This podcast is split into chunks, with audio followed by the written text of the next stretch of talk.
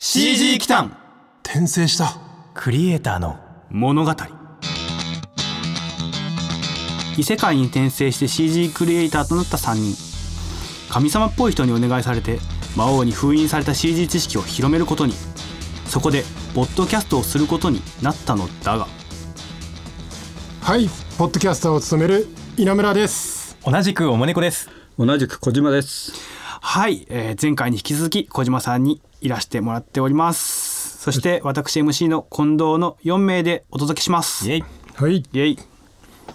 えー我々のステータスの詳細はえー初回のエピソードでお聞きくださいさあここ数回、えーと小島さんを、えー召喚させていただいて、えーいろいろと面白いお話を聞いていますがえとそうですねまああの前回の、えーとお話でいろいろ多重録音のお話とか面白い話もありましたが昔の CG についてっていうものをテーマに何か他のエピソードだったりっていうのをあのあったりしますでしょうか？はい。えーっと昔の CG 先ほどお話ししたあ前回ですね。前回ごめんなさい。前回お話しした、えー機材を使って実際に多重録音で、えーフルカラーの CG アニメーションが作れると。あの、動画用のカメラは当然東北新社持ってますので、それでコマ撮りすればあーえー動画の CG が作れると。いうことが分かってくると、新しいもの好きの東北新社のプロデューサーがいましてですね。まあ多分その方だけではなく皆さん新しいもの好きなんだろうけども実際にオンエアしようよという話と、おたまたまあの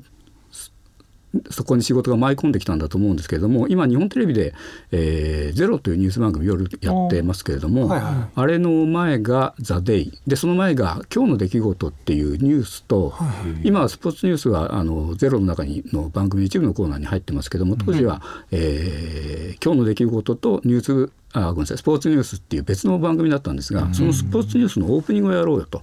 いう話が舞い上がってきました。で、えー当然そうなってくるとおディレクターがいてプロデューサーがいてで実際に操作をする CG のクリエイターがいるという形になってくるんですがここがみんな初心者だったわけですね。でスポーツニュースっていうと、まあ、走るタックルするバレーボールで、えーあアタックするというような動きを作っていこうとするんですが当然時間もあるのでなかなかこれがうまくいかないと。でそこをまあ無理やりえーなんとか映像にしてで当時もうすでにとあのオムニバスじゃないな。あごめんなさい。えっと、ある程度のペイントを使うう編集室とかもあったので、えー何か失敗したとしてもワイプとか、えーペイントとかで消すっていう合成はできたんですね。当時はまだあのリニアの編集なんですけども、で、えー、と数日かけて、えー実際にそれをやって、えーオンエアしたんですけどもなかなかあのいい結果にならず、えー実際にオンエアにはつながったんですけれどもそこはすぐ打ちやめ、えー取りやめになって、えーまた今度は私の方で実際にコンテを書き直して、えーまあ、今度幾何学形態だけですね。あの、スポーツニュースのマークだけを動かすという形で、えーアニメーションを作って、まあ、それはかなり長いこと多分数年じゃないかな。あのオンエアされていました。おそらく東北新社っていうレベルでこの時まだあのオムニバスの話はないですから東北新社として自前で作った CG 映像が流れたのはその一つだけだと思います。あの先ほどのバルブで、えー、と合成するんだよって言ったんですけどふあの動画を撮る時も当然バルブで。ということはフィルムのカメラのシャッターが開きっぱなしの状態で、がんあのモニターの映像をどんどん切り替えていくんですけども、他のの光が入らないようにするために当然ああの部屋の中に、えー暗幕で、えー窓とか閉じるんですけども、はいはい。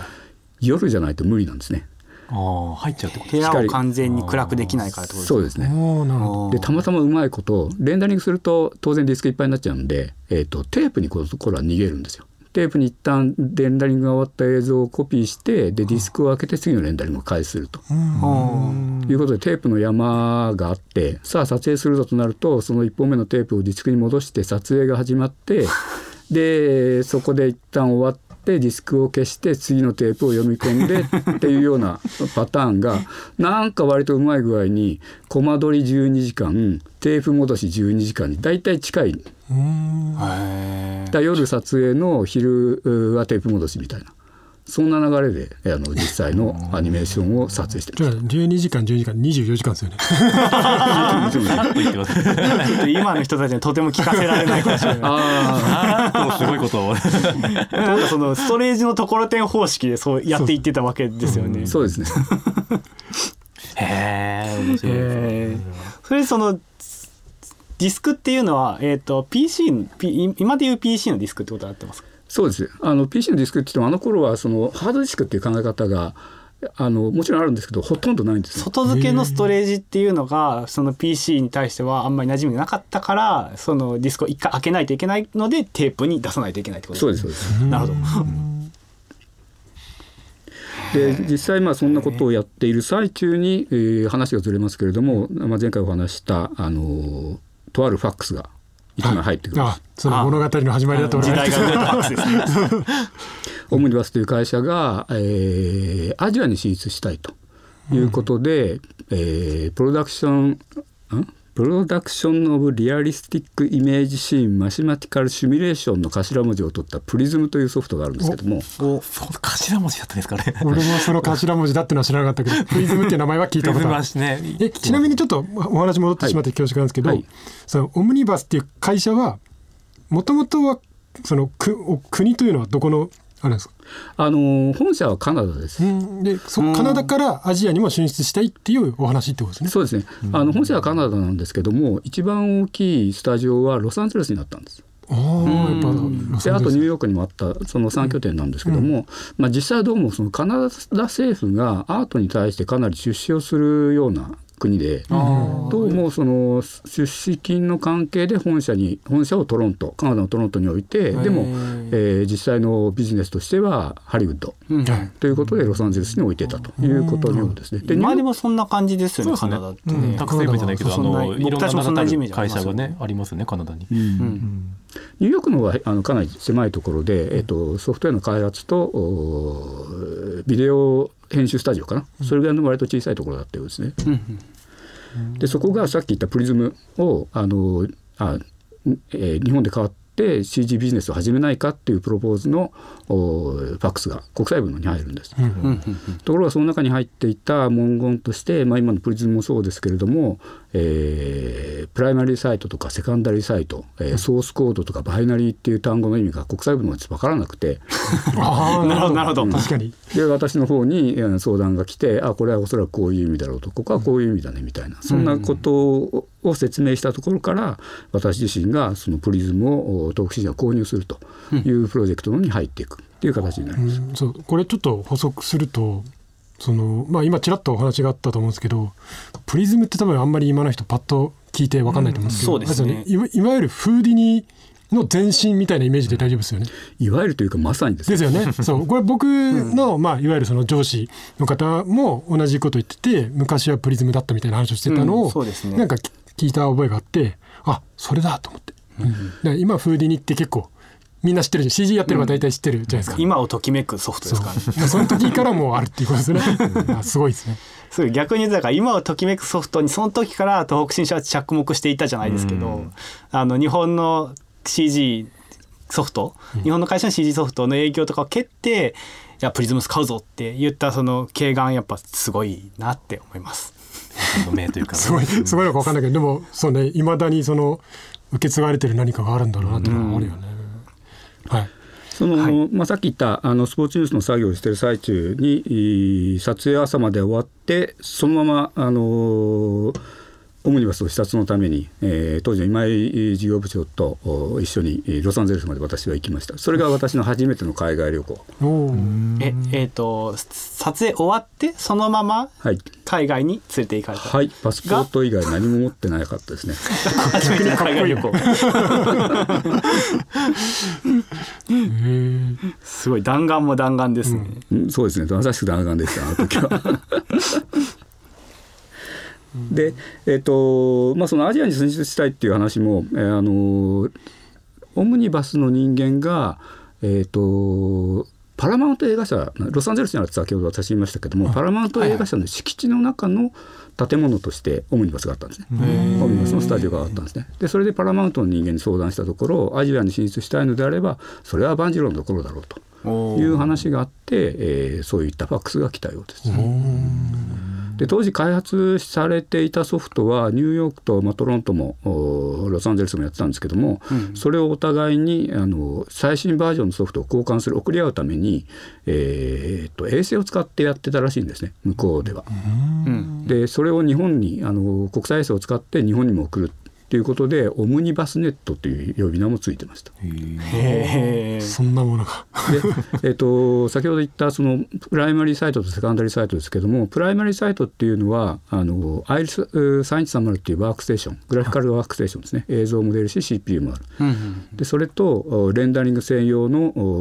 CPU これ VAX という機械ですけどコンピューターですけども、うん、その両方とバイナリーとソースコードがプライマリーサイト。セカンダリーサイトはアイリスとワークステーションだけでバイナリーだけです。だからセカンダリーサイトの場合だと使って映像を作るだけ。何も改変も何もできない、え僕ごめんなさい。僕プライマリーサイトとセカンダリーサイト僕分かってないかもしれない。今あのちょっと待ってください。いよいよ CG っぽくなってきたなと思いながらもうんってなって。僕たちですら分からない。単語がちらほら出てきましたね。ちょっと置いてかれた感ある。そこら辺ちょっと説明してもらえます？あのまあ向こうの言い方ですよね。一般的な言い方ではないと思います。うんはい、今で言うところの何とかってああるもんですか？あの今で言うところなんだろう。まああの CG のソフトワンセット買うかオプションつけるかみたいな感じですね。あえー、だからモデラーとモーション作る部分とのえー、っとアプリを買いました。あれですよね。これ俺は分かるんですよ。ライトウェーブって分かります？昔の、まあ、今最近あんまないと思うんですけどライトウェーブってモデリングするインターフェースと、はい、アニメーションつけるインターフェース分かれてたんですよ、えそうなんですか。そういうことなんじゃないかなと思ってまさしくそうですですよね、でそれ以外にたくさんエフェクトのコマンドがいっぱいあった。あでそのエフェクトのコマンド一切なし。あのセカンダリーが。プライマリーはそれが全部ワンセット。ああで要はぜ全部入ったセットかあの廉価版でちょっと機能落としたやつかっていうことですか？そうですね。ははでそれぞれに対して金額がついてたと思います。ああはいすいません。もうもうついてけてない もうもう若干ついていくので必死みたいなところあります。CG っぽい感じになったなと思ったら急についてこないじゃない でえっ、ー、とまあ最初に向こうに行ってで一旦スタジオスタジオを見るまで行かなかったかな一番最初は。3回ぐらい私行ってるんですね、うん、あのオムニバスには。で、えー、っとまあ、そのうち1回はあのシーグラフに行くために、えー、向こうのオムニバスに逃げた会うといったような状況だったんですけども、うん、3回目があの初めてそのロスのサイトに行って、えー、どれくらいだろうな。100人ちょいぐらいいたんじゃないかな。もっといたかもしれないですね。うん、あのワークステーションとかと大きなタブレットってまあ今でタブレットって、まあ皆さんお持ちだと思うんだけど、はい、タブレットっていうと絵が出てその上を指でさそるネットするような感じなんですけど、当時のタブレットっていうと絵なんかじゃなくて、えー、要するにペンで図形をなぞったらそれがコンピューターに入るぞと。いわゆるペンタブみたいなペンタブですね。そうですね。横がどれくらいだろう？1メーター20ぐらいめっちゃでかい。俺の思ったペンタブとは違う。そうそう、ね、机の上に乗るサイズですよね。ペンタブって多分言われると。1, 1メーター50ちょっとした机ぐらいそうです。ねこのモニター2面分の、えーと、4対3ぐらいですね。幅がこのモニター2面分ぐらいで4対3ぐらい。めっちゃでかいですねあと3スペースデジタイザーっていう空間を認識するあるんですね。あの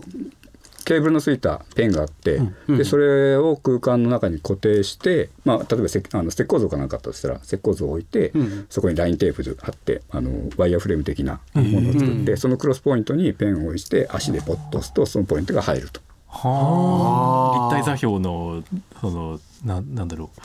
う。あのペンでそれを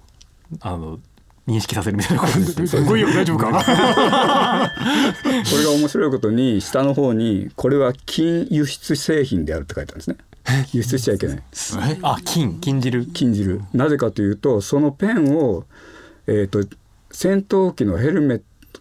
パイロットのヘルメットの頭につけてそのヘルメットがどういう角度で前方を見てるか前方そのあ航空機のターゲットをどういう位置から見てるかっていうことに使われる技術が使われてる。超すごく国家機密じゃないですか。的なところから。そういうものが売られていて、まあ日本でも買うことができたんですけども、実際にオムニバスジャパンの方でもそれはありました最初は。はいまあ、その今ちょうどオムニバスジャパンって名前が出てきましたけど、はいはいそうですね、まあ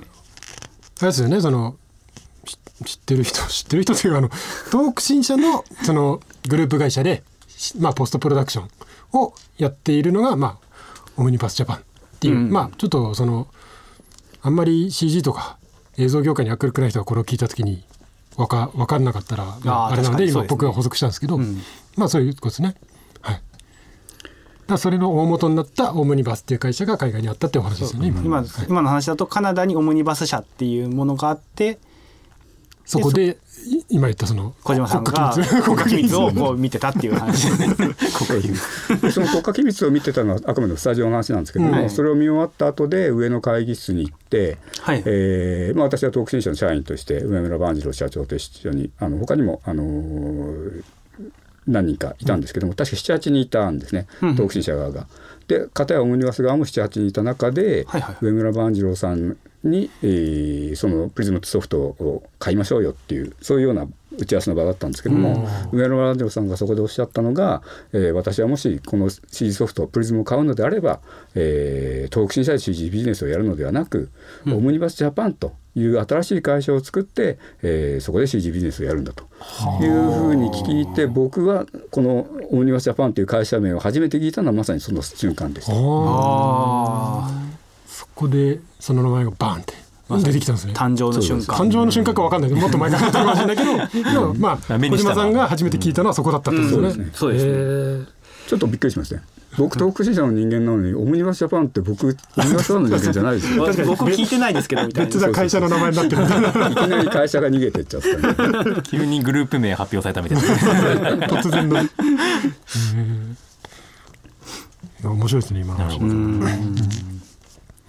えその後はどうだったんですか？その後ですね、えーと、僕はそのまま打ち合わせだけだったんでそのまま日本に帰ってきたんですけども、えーと、上村万次郎さんと他の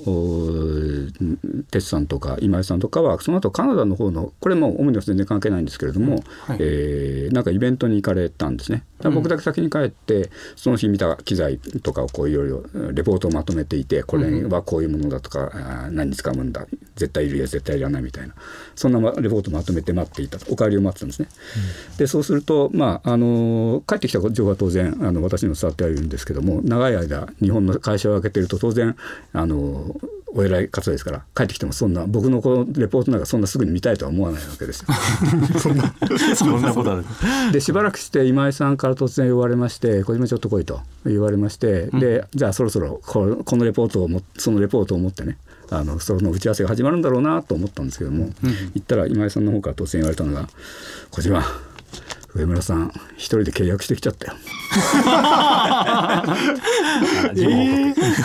ということで、えー、そこで東北新社がオムニバスジャパンという会社を作ってプリズムを使って CG ビジネスをやるっていう入り口までたどり着いたわけです。そこでも決まった決まった瞬間だったってこと？そうですね。その時にはすでに決まってたんですね。もう動き出さなきゃいけないぞと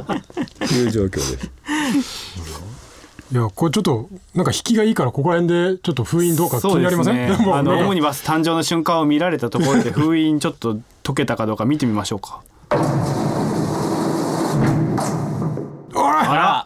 なんでこんなやっぱ引きが良すぎた。ちょっと。欲しがりですね。欲しがりですね。この扉も次回もし越しかな。ということはということはですよ。もっと詳しく聞けると。まあそうですね。僕たちももっといっぱいこの話を聞けるっていうことですね、うん。確かに今のところでね封印開いちゃってじゃあおしまいですみたいなそれはちょっとねねなんか違うなって俺も思っちゃう。ね僕たちもっと欲しいですよ、ね、俺多分ガンって閉める。ちょっともっと聞きたいです 相手たまるかじゃあそんな感じでね次の封印もねそうですね。解けるかどうか分からんけど、はい、ね行ってみましょうね、うん、はい、えー、ではこの調子でこの世界にどんどん CG の技術を広めていきましょう、はい。えー、非常に興味深いお話でしたがえー、この続きもまあたくさん聞きたいですよね。うん、なんか爆誕ですねついに。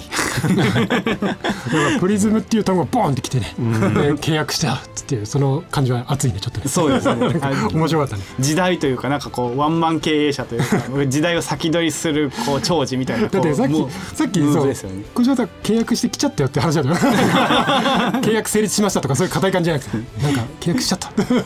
レポート帰国してレポート書いて書いてたら契約してきちゃったよ どんどんもう走り出してる感がねすごい。ねいいです。そのスピード感めっちゃいいですよね,、ね。こぎ出されたペダルがどういうふうにこう進んでいくのかっていうのがね、ね、多分次回以降聞けるのかなと思いますけども、楽しみですね、うん、うん、そうですね。